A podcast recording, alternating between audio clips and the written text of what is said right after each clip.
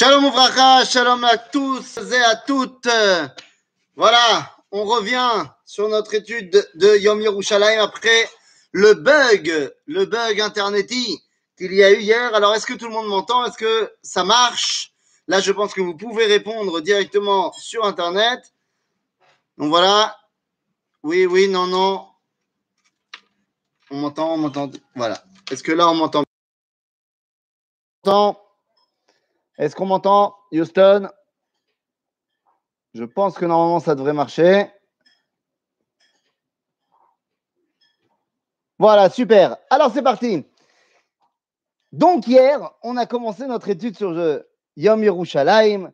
Et on a, alors je ne sais pas exactement euh, où est-ce que je vous ai perdu, mais je crois qu'on a bien mis en place la deux, les doubles façons de gérer, celle de Rabban Yochanan Ben Zakkai et celle de Chizkiyahu Melech Yehuda. Donc, soit on est euh, face à, à, une génération de destruction, c'était le cas de Rabban Yochanan Ben Zakkai, et dans ce cas-là, eh bien, il comprend qu'il faut sauver les meubles, ou alors est-ce qu'on est dans une génération de construction, comme c'était le cas avec Chizkiyahu Melech Yehuda, et donc, eh bien, comme disait, j'ai cité hier Didier Gutel, eh bien, il faut se battre pour Jérusalem, quoi qu'il arrive. Et donc, en fait, comment savoir dans quelle génération on est? Eh bien, c'est le défi. Et on avait évoqué euh, ce qui a marqué dans la paracha de Shoftim, dans le livre de Devarim, que lorsque tu as une question, tu dois aller voir un rabbin qui est en son temps, un rabbin qui connaît son époque, évidemment. Et donc, bah, la grande question, c'est c'est quoi l'enjeu d'une génération de construction Alors, je crois qu'on en était arrivé là.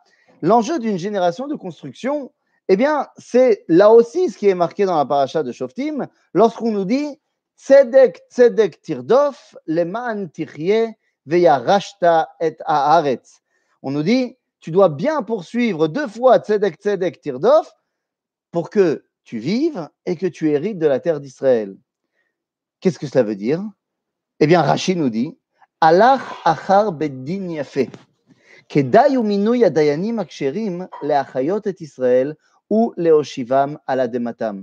En d'autres termes, nous dit Rashi, c'est quoi l'enjeu d'un beddin yafé, c'est-à-dire d'un beddin de construction Eh bien, c'est lorsque de sa psychiat halacha, de son commentaire de la halacha, eh bien, ces deux dimensions qui sont la survie du peuple juif d'un côté et le peuplement de la terre d'Israël ne rentrent pas en stira, ne rentrent pas en contradiction. Dans une génération de destruction, de Khurban, eh bien, il se peut qu'il y ait un bug entre les deux. Et donc, comme on a dit, il faut sauver les meubles. Par exemple, alors je ne sais pas si vous étiez encore avec moi hier quand j'ai dit ça, mais par exemple, eh bien, à l'époque des croisades, non, c'est pas l'idée qu'un rabbin il dise maintenant, yalla, tout le monde fait votre aléa. Non, là, il y a une véritable sakanat nefashot de faire son aléa. C'est une génération de destruction, il faut sauver les meubles. Alors, il y a des gens qui sont happés par leur désir ardent de venir en Israël et ils vont venir quand même, comme par exemple Rabbi Yehuda Alevi. Mais il va se faire massacrer par un croisé sur la plage lorsqu'il arrive en Israël. En d'autres termes, lorsqu'on est dans une génération de destruction, on a dit, Rabbi Yochanan Zakai sauve les meubles. Mais sauver les meubles, c'est comment? Eh bien, c'est en mettant en place toutes les takanotes, tous les décrets de Rabban Yochanan Zakai qui sont là pour nous rappeler Jérusalem. J'avais évoqué le cendre sur le front du Khatan, le cos qu'on brise et qu'on dit Imeshkacher Yerushalayim, on ne parle pas du Beth on parle de Jérusalem d'Afka. Donc, eh bien, vous comprenez maintenant que Chizkiyahu et Rabban Yochanan Ben Zakkai, bien qu'ayant agi de manière opposée l'un face à l'autre, eh bien, tous les deux, bah, en fait, ont réagi de la façon la meilleure possible, puisque les deux ont préservé l'identité d'Israël. L'un dans une boîte de Pandore et l'autre, eh bien, en se battant jusqu'au bout. En vérité, eh bien, il faut comprendre, et je, maintenant qu'on a dit cela, eh il faut comprendre pourquoi. Pourquoi est-ce que Jérusalem a cette, euh, euh, cette place toute particulière dans le peuple juif? C'est vrai que c'est assez irrationnel, le, lien qu'on entretient avec Jérusalem. Lama, lama zekar.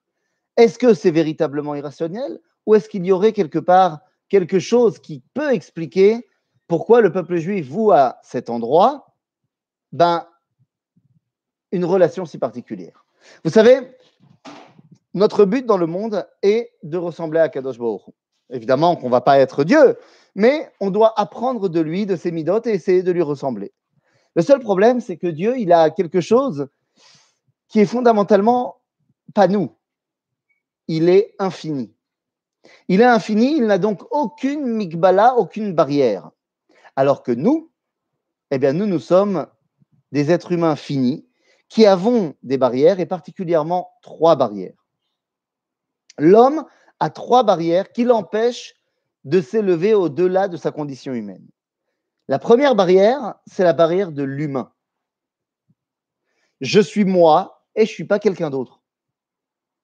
C'est je suis limité par mon identité. Il y a plein d'autres identités humaines, mais ce n'est pas moi. il y a des gens qui sont plusieurs dans leur tête, mais c'est a priori une maladie. Donc, je suis limité d'abord par la barrière humaine. J'ai une autre barrière qui est celle du temps. Quand je suis aujourd'hui, je suis plus hier et je ne suis pas encore demain. Donc, j'ai une autre barrière qui est une barrière temporelle. Et j'ai une autre barrière, la troisième, qui est une barrière spatiale. Lorsque je suis là, ben, je ne suis pas là-bas. Et aujourd'hui, avec tous les cours qu'on a fait sur YouTube, sur Zoom, machin, eh ben, on comprend bien que quand on est là, eh ben, on n'est pas là-bas. Et des fois, on ne peut pas être là-bas, et puis c'est comme ça. À Botaï, pour pouvoir s'élever au-delà de notre condition humaine et donc nous, rattacher à Kadosh Baruch il faut faire tomber ces barrières. La barrière de l'humain, elle va tomber. Elle va tomber avec un homme une fois par an. Il s'appelle le Kohen Gadol Ayom Kippourim. Kippourim, le Kohen Gadol, ou mitvade beshem kol Tout d'un coup, il devient plus lui-même, il est tout le monde. Preuve que ne serait-ce qu'une personne, une fois par an, arrive à être tout le monde, eh bien, c'est que finalement, c'est faisable et que donc ce n'est pas une barrière fondamentale, c'est une barrière parce qu'on n'est pas capable de s'élever à ce niveau-là. Mais nous dira le Rambam, dans le Rotrovel ou Mazik, qu'on peut s'élever au niveau du Kohen Gadol. Il y a des Talmidei Chachamim qui vivent le peuple juif. Il y a des Talmidei Chachamim encore plus grandes qui vivent l'humanité. Et il y a le Rav qui vivait le cosmos. Donc vous voyez que quand on y arrive, eh bien, on peut s'élever au-delà de la barrière de l'homme. Qu'est-ce qu'il en est de la barrière temporelle? Ah ben là aussi, la barrière temporelle, elle n'existe pas dans le judaïsme. Pourquoi? Eh bien parce qu'il y a une notion qui est fondamentalement juive qui s'appelle la teshuva. La teshuva, c'est quoi? Eh bien, c'est une machine à voyager dans le temps. La teshuva, c'est la capacité que nous avons à retourner dans le passé et changer les événements et nous projeter dans l'avenir la Teshuvah nous permet de ne pas être limité par la barrière du temps. Mais il reste quand même la troisième barrière, la barrière de l'espace. Que faire avec cette barrière spatiale, Rabotai? Eh bien, c'est là que Jérusalem entre en jeu. Nous dit la Mishnah dans Pirkei Avot. Asaran isim naasu bebet. Vous le connaissez cette Mishnah, il y a eu dix miracles au Bet Amigdash, on parle du premier temple. Je ne vais pas passer en revue. On nous dit là-bas, Omdim tsefufim ou mishchavim revachim. Vous savez, lorsqu'on arrivait au Beth Amikdash pour les Shalosh Regalim, il y avait plein de monde. Et la Mishnah nous dit Omdim tsfufim. C'est-à-dire que quand on était debout dans la Hazara du Beth Amikdash, on était collés les uns les autres. C'était vraiment pas très coronique. Aval mishtachavim revachim. Mais lorsque arrivait le moment de la Ishtachavaya, on se prosternait en mode complètement avec bras et, bras et jambes tendus. Pas comme euh, nos amis musulmans qui, nos amis musulmans qui lèvent leur euh, vers le ciel. Non, non, nous, on s'allonge complètement. Et eh bien là, la Mishnah nous dit, tout d'un coup, il y avait de la place. De la même façon, la Mishnah termine en disant Velo, olam lo amar adam lechavero tsarli amakom she'alin birushalayim. Jamais on a entendu quelqu'un qui a dit j'ai pas de place pour dormir à Jérusalem. Il semblerait que Jérusalem n'a pas de limite de place. Il semblerait que Jérusalem n'a pas de limite de Macom.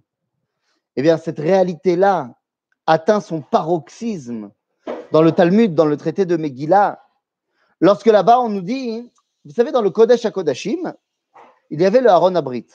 Il y a juste un problème, c'est que d'après la Torah, la dimension du Kodesh à Kodashim est de 20 amot. Sur 20 amot, c'est un cube. Le problème, c'est que le Aaron a une dimension de combien? De 2,5 amot. OK? Seulement, nous dit la Mishnah, la Gemara sera dans Masret Megillah dans la page 10, que Vamar Rabbi Levi, Davar ze masoret beyadenu. Davar ze masoret beyadenu.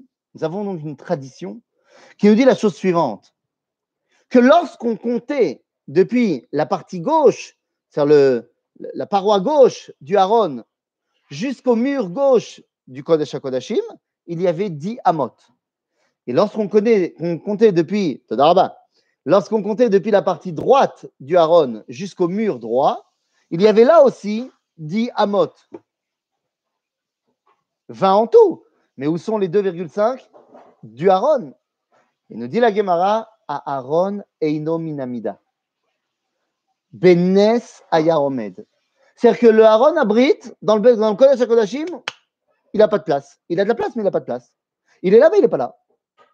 C'est cette dimension de non, euh, euh, si vous voulez, obligation de respecter les lois de l'espace qu'on peut trouver à Jérusalem. Ainsi donc, fort de l'enseignement du Kohen Gadol, fort de cet idéal de la Teshuvah que nous portons, et vivant à Jérusalem, ou rêvant de Jérusalem, ou espérant Jérusalem, eh bien, on se rend compte, tout simplement, que les barrières qui m'empêchent de m'élever au-delà de ma condition, eh bien, sont tombées. Ce ne sont pas véritablement des barrières, ce ne sont que des paravents qu'on peut très bien passer. En d'autres termes, Jérusalem est le troisième pilier qui nous permettait, et qui nous permet toujours, eh bien simplement de nous rapprocher véritablement de notre Créateur. Et c'est la raison pour laquelle, eh bien, Tassimoulev, c'est Jérusalem qui est au cœur de toute notre filote. Nous dit la Gemara dans ma Seret Berachot à la page 30, vers où il faut se tourner pour faire la tfila? Eh bien, vous le savez. Mais s'il y a des gens qui répondent trop vite, et particulièrement quand on habite en France ou en Amérique, on a l'habitude qu'il faut se tourner vers l'Est. Faut se tourner à l'Est. Tu vois des gens comme ça qui sont anti-Houl, ils disent euh, c'est l'heure de la euh, c'est où l'Est? C'est tellement faux.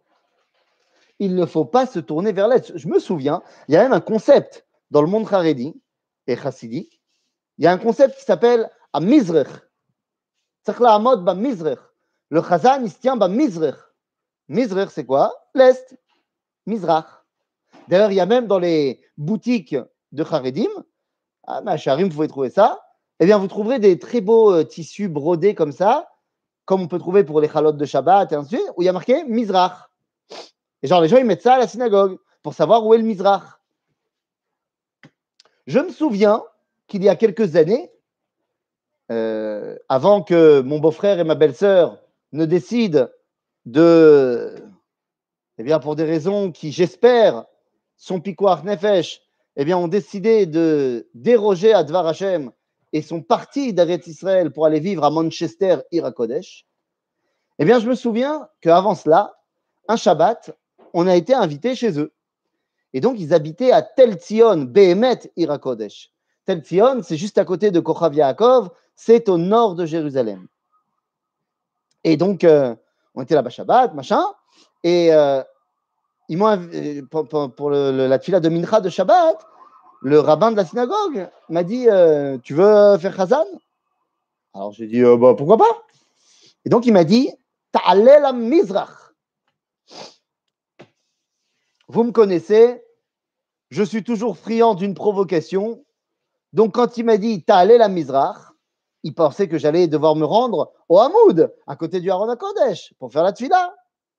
Quelle ne fut pas sa surprise lorsqu'il me voit aller ben, de l'autre côté de la synagogue, me tournant vers la fenêtre. Il me dit, mais qu'est-ce que tu fais? Je lui dis, bah, tu m'as dit d'aller au Mizrach. Je vais au Mizrach. Alors il me dit, mais non, mais t'es allé à la Mizrach. Et il me montre l'endroit du Khazan. Et je lui dis, mais tu sais, mon ami, c'est pas parce que tu es Chabad, en l'occurrence, c'était une synagogue Chabad, c'est pas parce que tu es Chabad et que donc pour toi, le centre de la vie, c'est Brooklyn, qu'il faut absolument penser qu'on est à Brooklyn. Certes, quand on était à Brooklyn, il fallait se tourner vers l'est. Mais là, tu habites à Tel Zion, au nord de Jérusalem. Donc, il faut se tourner vers le sud. Et effectivement, ta synagogue, elle est bien placée. La Moud, il est tourné vers le sud. Alors, pourquoi tu me dis, va au Mizrach Il me dit, oh, arrête, arrête, ta Midaï. Il était trop sioniste. Il dit, mais quel rapport? Et effectivement, la Gemara nous dit Aya omed laaretz. Quelqu'un qui se tient en chutz. Yechaven et libo keneged eretz Israël. Tu es en chutz tu dois tourner vers Eretz Israël. Azov, tu ne peux pas encore atteindre la dimension Jérusalem. Il faut d'abord que tu t'intègres à la dimension de la nation. Et là encore, bah, tu tourneras vers l'Est si tu es, en France, tu tourneras vers l'Ouest si jamais tu te balades, je sais pas moi, euh, si tu es en ce moment euh, au Japon, bah, tu te tourneras vers l'ouest. Si tu es en Afrique, tu te tourneras vers le nord. Si tu es en Sibérie orientale, bah, tu te tourneras vers le sud.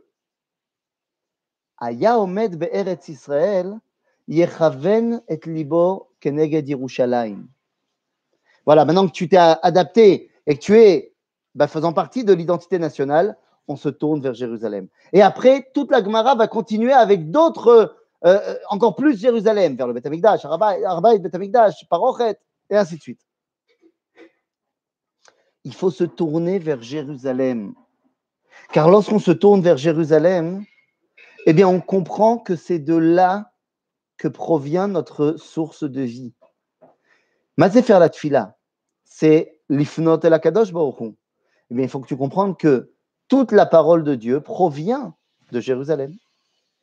C'est la raison pour laquelle Rabbi Yehuda Alevi, dans son Sefer Akuzari, au Mahamar Dalet, au Piska Yud Aleph, Rabbi Yehuda Alevi vient de dire quelle est la véritable raison pour laquelle on s'oppose au christianisme? Très bien, salut de Liverpool envers, envers le sud-est. Bah ouais, c'est ça. Toi, c'est sud-est. Nahon.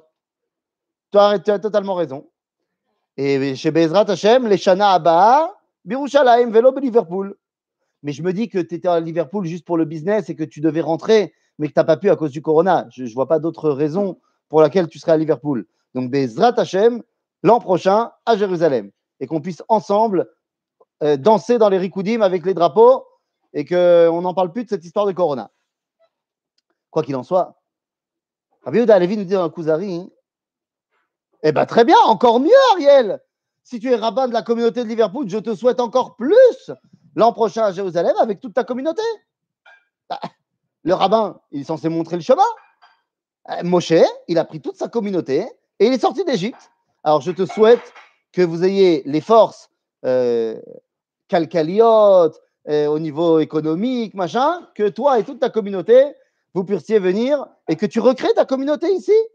Nous, tu, tu, tu, feras une synagogue, Bet Knesset de Yotze Liverpool. je viens, je te promets, je viens.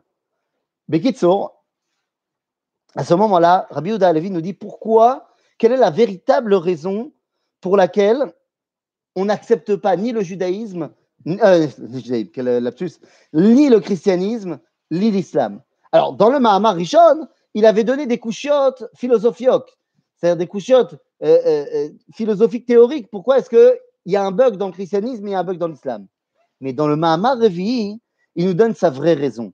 Nous dit ici Rabbi Uda Alevi, je cite, ומנהג כל אחת משני הכיתות אמר כי השיג האורות האלוהים הם במוצאם, רצוני לומר, אדמת הקודש שמשם עלו אל השמיים וצווה לישר אנשי העולם כולו, והיה מקום כוונתם ארץ ההיא, ולא נתעכב העניין עם מעט עד שהשיבו כוונתם אל מקום אשר המונם שם, הלא זה כמי שירצה ליישר בני אדם כולו אל מקור השמש, כי עיניהם טרוטות, ולא יכלו לראות ולא מצאו מקומם, ונשא אותם אל כותב הצפון או אל כותב הדרום, ואמר להם, השמש אינה, הקבילוה, תראו אותה ולא ראו אותה. רבותיי, nous dit Rabbi Yehuda Alevi, le christianisme et l'islam, à l'origine, ils se tournaient vers Jérusalem. Les premiers chrétiens se tournaient vers Jérusalem, c'était des juifs. Et au départ de l'islam, quand tu regardes le Coran, au début, Mahomet, il se tourne vers Jérusalem pour faire sa prière. Ce n'est que après avoir été jeté par les juifs de Médine, et ce n'est que après que Paul décide de changer complètement le christianisme avec comme centralité Rome, eh bien qu'on va se décider de changer le kivun atfila. Pour les musulmans, on se tournera vers la Mecque. Et donc, bah, Bimkhila, mais on tournera notre postérieur vers Jérusalem, ce qui en dit beaucoup, puisque quand tu es à Médine, bah, tu tournes vers la Mecque, Jérusalem, tu lui montes euh, ton derrière. Et pour ce qui est de nos amis chrétiens, lorsque Paul va faire tout simplement adopter le christianisme, va, va, lancer le christianisme dans l'Empire romain, il a annulé toutes les mitzvot et il va également surfer sur la vague païenne bah, de l'Empire romain. Et donc, toutes les églises sont tournées vers l'Est, parce que tous les temples d'idolâtrie étaient tournés vers l'Est à cause du Dieu Soleil. Le fait qu'on ne sache pas vers où prier montre que notre rapport à Dieu est mauvais. Baruch Hashem, que nous savons que nous tournons vers Jérusalem. Donc on comprend maintenant, Jérusalem a cette capacité d'abord de nous enlever les barrières qui font qu'on peut véritablement se lier à Dieu. Et comment on va faire? Eh bien, on sait très bien que c'est de là que sort toute la vitalité. Et donc, je me tourne vers Jérusalem pour puiser cette vitalité. Il a fait, mais cette vitalité n'est pas seulement une vitalité spirituelle. Jérusalem n'est pas seulement un rayon, un idéal métaphysique. Ça l'est également. Mais Jérusalem, c'est également concret. C'est également concret. C'est les pierres de Jérusalem. C'est Katamon, Kiryat Moshe, Arnona, c'est Jérusalem. C'est la Rakevet Akala, c'est le Mashbir, c'est les bouchons, c'est le Kotel. C'est toutes ces pierres, Jérusalem. Eh bien, donc, toutes ces pierres, il a bien fallu en prendre possession. Nous dit le verset de la Torah, Bereshit bara Elohim et Hashamayim et Haaretz. Vous le connaissez ce verset Eh bien, que nous dit le premier Rashi de la Torah Amar Rabbi Yitzhak. Premier Rashi de la Torah. לא היה צריך להתחיל את התורה אלא משהחודש הזה לכם, שהיא מצווה ראשונה, שנצטוו ישראל. ומתי פתח בבראשית? On sait tous. le premier Rashi de la Torah nous dit pourquoi la Torah a commencé par Bereshit, elle aurait dû commencer par c'est-à-dire la première mitzvah. Pourquoi on a commencé Dafka par Bereshit? Eh bien, tout simplement parce que, euh, nous dit Akadosh Baruch enfin, Beshem Rashi, nous dit Rashi, Umatam Patar Bereshit, Mishum, le verset de Teilim, Koach Ma'asav Igid Le'amo, la tête Laem Nachalat Goim. C'est la force physique de ses actions qu'il a donné à ses enfants. De quoi? De leur donner la terre de cette peuplade cananéenne. Que si un jour, les goïms viennent nous dire Vous êtes des voleurs, vous avez pris la terre des, des j'allais dire palestiniens, des cananéens, eh bien, nous saurons quoi leur répondre. Toute la terre appartient à Kadosh Et il nous l'a donné, il leur a donné d'abord, mais après il leur a repris, il nous l'a donné. Et comment? Im koach, qui koach ma'asav igid le'amo. Bevadai. Koach ma'asav. Quoi c'est 28. Ah, on va voir, on va voir, on va voir. Il va falloir conquérir Jérusalem. Mais pour conquérir Jérusalem, eh bien, il faut une dimension que malheureusement, très souvent, cette dimension nous a fait défaut. Pour pouvoir conquérir Jérusalem, eh bien, il faut être ensemble. Il faut une unité qui est la condition sine qua non de Jérusalem. S'il n'y a pas d'unité dans le peuple juif, il n'y a pas de Jérusalem. Connaissez ce verset de Tehillim, Omdot ayu raglenu bisha'araich Yerushalayim, Yerushalayim abenouya Keir Shechu Berala Yachdav. Barour, Barour, que nous comprenons ce verset tellement profondément après la guerre des six jours, puisque c'est une névoie qui s'est réalisée. Mais nous comprenons également que c'est la dimension de Jérusalem, Yartav, ensemble. C'est la raison pour laquelle, lorsqu'on regarde eh bien, le livre de Shmuel, on voit que pour conquérir Jérusalem, David a eu besoin d'abord de réunir les douze tribus sous son, bah, David. Et une fois qu'il a conquis Jérusalem, chose que Yahushua et personne d'autre n'avait réussi à conquérir pendant 350 ans, David ayant réuni les tribus, conquis Jérusalem, et décide non pas de conquérir, mais d'acheter le mont du Temple. Seulement dans le livre de Shmuel, eh bien, on voit qu'il achète le mont du Temple, mais on voit qu'il l'achète pour 50 shekels. 50 shekels et non pas parce qu'il y aura marqué dans Divrei Ayamim. Car dans le livre de Divrei Ayamim, on revient sur même, la même transaction, sauf que là-bas, dans Divrei Ayamim, eh bien, on va nous dire tout simplement, Divrei Ayamim Aleph, chapitre 21, verset café, eh bien, on nous dit, Vaïten David la Ravna, bimkom shikle zahav, mishkal sheshmot. Là-bas, dans Shmuel, on a dit qu'il a payé 50 shiklés, 50 shkalim, et là, on nous dit qu'il a payé 600. Il y a eu une inflation entre Shmuel et Ayamim Non. Nous dit le Talmud Yerushalmi, Bechagiga, que tout simplement, eh, eh, eh, David a donné 50 shekels au nom de la tribu de Yehuda. Et que chaque tribu a donné 50 shekels, ce qui nous amène à 600. En d'autres termes, qui a acheté Arbait? Am Israël. Cette dimension d'unité est la dimension sine qua non pour pouvoir arriver à Jérusalem. Je l'ai déjà dit, mais vous le savez, en 1948, trois fois on a essayé de conquérir la vieille ville. Choum Davar. Bah ouais, puisqu'on était plus occupés à se détester entre nous, entre le, la Haganah, le Etzel, le Lehi. Bah on va pas se mettre ensemble. Et chaque opération va être menée séparément par chacun des groupes armés. Résultat des courses, on va perdre. À la veille de la guerre des six jours, non seulement il n'y a plus trois armées, il y a Tsahal, mais en plus, pour la seule fois de l'histoire, il y aura un gouvernement d'union nationale. Tout le monde est ensemble. Ils ne savent pas que ça va être pour Jérusalem, mais c'est pour Jérusalem. Abotai, aujourd'hui, nous vivons ces moments d'unité. Nous vivons bah, la réalisation de la promesse des prophètes. Et je voudrais qu'on en prenne bien conscience. Zecharia Navi, le prophète Zacharie, dans le chapitre 14, va nous donner une névoie. Et c'est important de savoir qu'il y a des névoies qui vont se réaliser et d'autres qui se sont réalisées. Nous dit Zecharia, il y aura un temps où il y aura une guerre sur Jérusalem. Et la ville sera prise en siège. Abatim. Et les maisons seront détruites, les femmes seront clouées au sol. Et la moitié de la ville partira en exil. Mais le reste du peuple ne sera pas déraciné de la ville.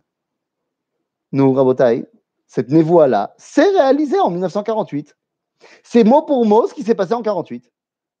La ville a été bombardée, la ville a été rendue en siège, la ville a été coupée en deux. Venez la suite.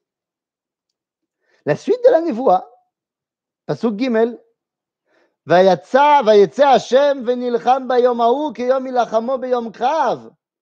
Et Dieu, à un moment donné, va se battre dans cette guerre. Quand? 19 ans plus tard. ועמדו רגליו בהר זיתים. ועמדו רגליו ביום ההוא על הר הזיתים, אשר על פני ירושלים מקדם. רבותיי, cette deuxième partie de la névoie s'est réalisée, non pas en 48, mais en 67. Raglav shel Akadosh Baruch nous dit Rabbeinu Yitzhak Abrabanel, c'est Am Israël par lequel il se dévoile. Chayale Tzal, les parachutistes du Gdoud 66 de la division 55, qui sont descendus par le mont des Oliviers, pas que le Gdoud 66 d'ailleurs, qui sont descendus par le mont des Oliviers et qui sont rentrés à Jérusalem. Il y a une troisième partie à la névoie qui ne s'est pas encore réalisée, qui sait, peut-être aujourd'hui, demain, c'est que Harazetim va s'ouvrir en deux. Pas encore, mais l'Arteda, on ne sait jamais. La prochaine fois que tu te balades sur le mont des Oliviers et que tu vois que ça tremble, fais gaffe. C'est peut-être la réalisation de la troisième prophétie. Rabotai, nous vivons des événements prophétiques. Et c'est fondamental de le comprendre. C'est fondamental de le comprendre parce que un pays d'Israël qui aurait pour capitale Jérusalem, ce n'est pas un pays d'Israël qui aurait pour capitale Tel Aviv. Tel Aviv, c'est génial. Mais Tel Aviv, c'est une ville qui a 100 ans, un peu plus. C'est-à-dire que c'est une ville qui, créée en 1909, est une ville nouvelle. La mettre comme capitale d'Israël montrerait que Israël, l'État d'Israël, est un nouveau pays dans le Moyen-Orient, un pays démocratique occidental dans le Moyen-Orient. Comprendre que Jérusalem, avec la vieille ville, est la capitale d'Israël, c'est comprendre que nous sommes les successeurs du roi David, tout simplement. Yom Kafred Beyar, Yom HaKoach, c'est le jour où Kadosh Baruch a décidé que l'histoire allait changer, allait passer à un autre tournant. C'est le jour où nous sommes revenus à Jérusalem. C'est le jour où nous avons dit Harabait Beyadenu. Mais c'est le jour qui, déjà depuis le début de la création du monde, était propice à cette résurrection de la souveraineté juive. Vous savez, quelques 80 ans avant Yom Yerushalayim, il y a une famille qui va fêter le 28 Iyar tous les ans comme jour de fête. Cette famille, c'est la famille du Rav Kook, car le 28 Iyar est son jour d'Aliyah.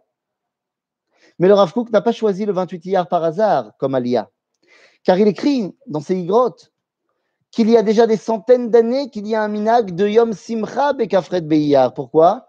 Parce que c'est la Iloula du prophète Samuel de Shmuel Anavi, qui n'était autre que le rabbin de la Malchoute.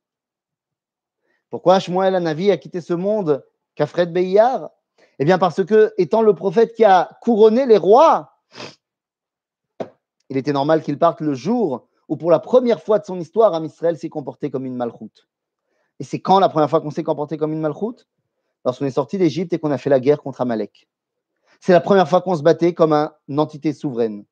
Et la guerre contre Amalek, Rabotai, d'après les versets de la Torah, c'est le 28 Iyar. Et quand on regarde Birlal, Qu'est-ce que c'est le 28 Iyar dans la création du monde? Eh bien, aujourd'hui, on le sait grâce à la Sphirata Homer. Que le 28 Iyar, 43e jour du Homer, c'est également à Chesed Sheba Malchut, c'est-à-dire le début de la dernière semaine, le premier jour de la dernière semaine, le premier jour de la semaine de Malchut. C'est de cela qu'on parle. Le 28 Iyar, depuis la création du monde, était propice au retour de la royauté juive. Ah bon, ça c'est bien pour le 28 hier. Mais qu'est-ce qu'il en est de 1967, Rebotaï On a appelé ce cours Yom Yerushalayim ou Yom Shabbat Vous savez, quand c'est Shabbat, là on est vendredi, Shabbat rentre à une heure déterminée. Alors on fait rentrer Shabbat un peu avant parce qu'on ne sait pas exactement ce que c'est. Ah, ben Mais je peux faire rentrer Shabbat encore plus en avant, Plagaminra. Alors je ne peux pas faire rentrer Shabbat vendredi matin à 10h du mat. J'ai une limite de Tosef Shabbat. Nous dira le Gaon de Vilna dans son commentaire du Sifra d'Itzniuta, qui sera repris dans Kolator d'ailleurs, que de la même façon que tu peux faire rentrer Shabbat chaque semaine un peu avant, eh bien le Shabbat de l'histoire peut rentrer un peu avant. Shabbat de l'histoire, ça commence à l'an 6000. On est en 5780, c'est pas longtemps. Mais nous dit le Gaon de Vilna qu'on peut faire rentrer Shabbat un peu avant, au niveau de l'histoire. Séquence un peu avant, Keminyan Erev Shabbat. C'est-à-dire 272 ans, valeur numérique du mot Erev, avant l'an 66, euh, l'an 6000, alors, eh bien, nous faisons rentrer la Gdusha du Shabbat du monde. Eh bien, les amis, je vous le donne en mille. 272 ans avant l'an 6000, bah c'est quoi? Eh bien, c'est traduit en date loisite, c'est le lendemain de la guerre des six jours. C'est juste après 1967.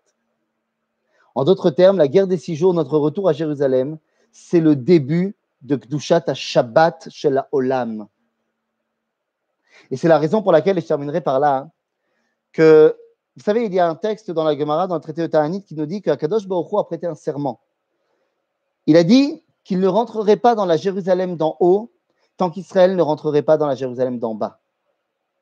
Il a fait, mais qu'est-ce que ça veut dire? La Jérusalem d'en bas, on la connaît, c'est Jérusalem, c'est le Mashbir, c'est Rekev Takala, c'est les magasins, c'est ce que tu veux. Mais c'est quoi la Jérusalem d'en haut? Eh bien, cette Jérusalem d'en haut n'est autre, d'après le Rav Meir Yehuda Getz, qui était le Rosh Yeshivat Amekoubalim et le Rav du Kotel, un bon tunisien. Le Rav Getz nous dit Yerushalayim Shel Mala, c'est un sac avec des neshamot. Des neshamot extraordinaires qui sont les neshamot de la prophétie. Nous dit le Rav Getz depuis la destruction du temple, du premier temple, et la fin de la névoie, eh bien, Akadosh Baruch a fermé le sac. Il ne donne plus ses neshamot extraordinaires. Mais dès qu'Israël retournera dans la Jérusalem d'en bas, alors il recommencera à ouvrir le sac de la Jérusalem d'en haut.